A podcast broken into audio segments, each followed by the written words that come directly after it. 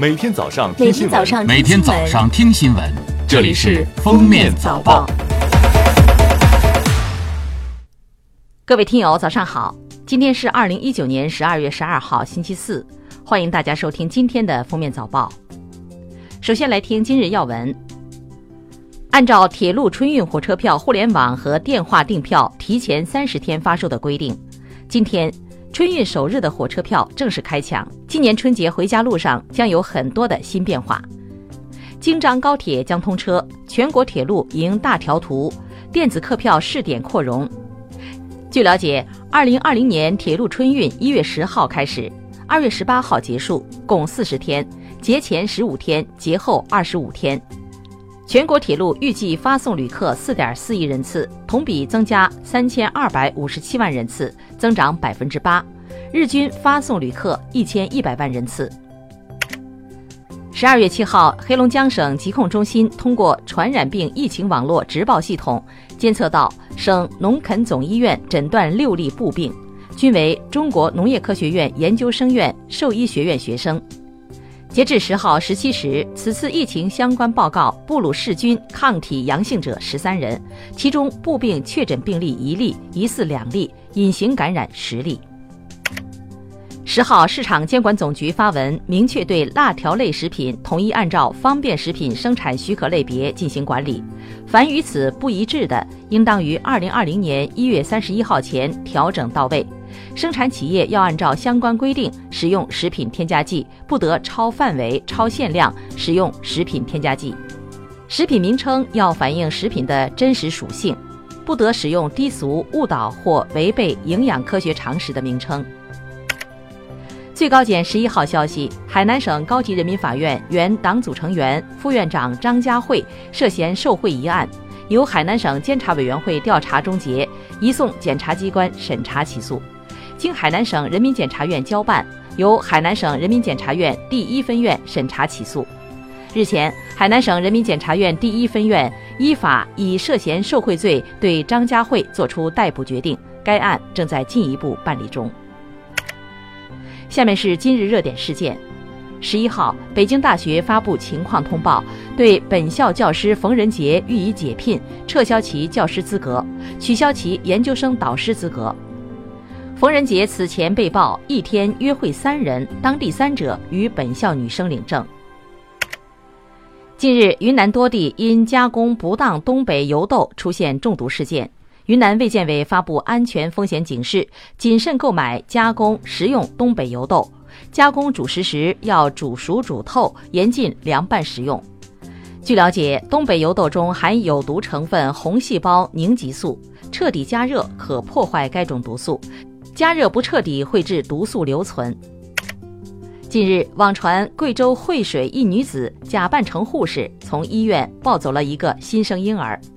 贵州惠水县公安局通报情况属实，经专案组近五十六个小时的不懈努力，被盗婴儿已获救，犯罪嫌疑人李某被抓获。经检查，婴儿身体指标正常。近日，深圳一女子被男友从家追到楼道里暴打，引发关注。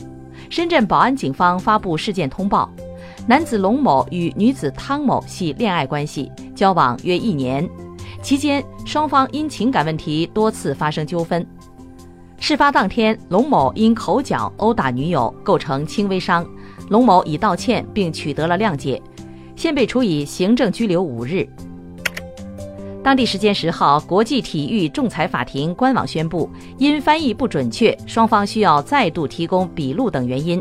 原定于二零二零年一月初宣判的孙杨听证会将推迟至一月中旬后再公布仲裁结果。今年十一月十五号，孙杨听证会在瑞士蒙特勒举行。据媒体报道，孙杨并没有受到此次事件的干扰，并已经在北京投身冬训。近日，甘肃镇原县图书馆在图书馆大门前的过道焚烧书籍，引发关注和热议。十一号，镇原县图书馆回应称，此后对非法出版物将按图书馆合理流程处理。镇原县政府也发布通报称，县委县政府对县图书馆处理盗版非法出版物的不当行为提出了严厉批评，对当事人将进行深入调查并严肃追责。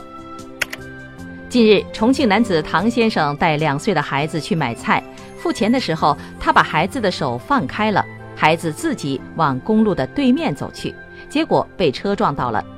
民警认为，监护人在此次事故中未尽到监护义务，应当承担事故的部分责任。而轿车驾驶员忽视观察，也是造成此次事故的另一原因。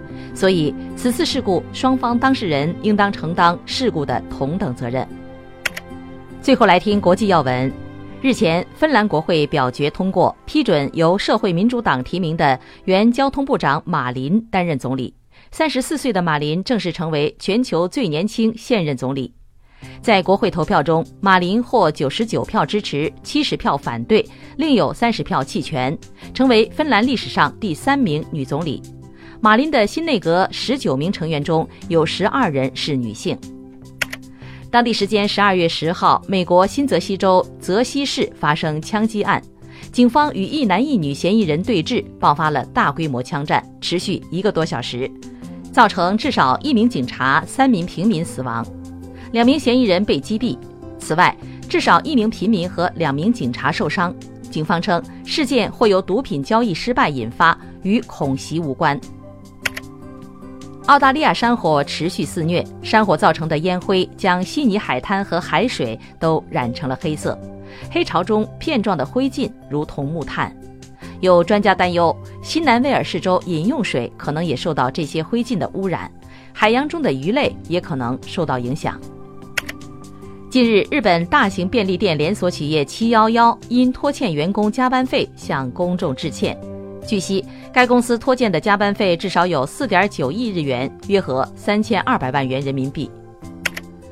据报道，比利时神童劳伦特·西蒙斯似乎无法成为史上最年轻的大学生了。由于无法和大学就西蒙斯的毕业日期达成一致，西蒙斯的父母决定让其从荷兰退学，转而前往美国的一所大学攻读博士学位。感谢收听今天的封面早报，明天再见。本节目由喜马拉雅和封面新闻联合播出。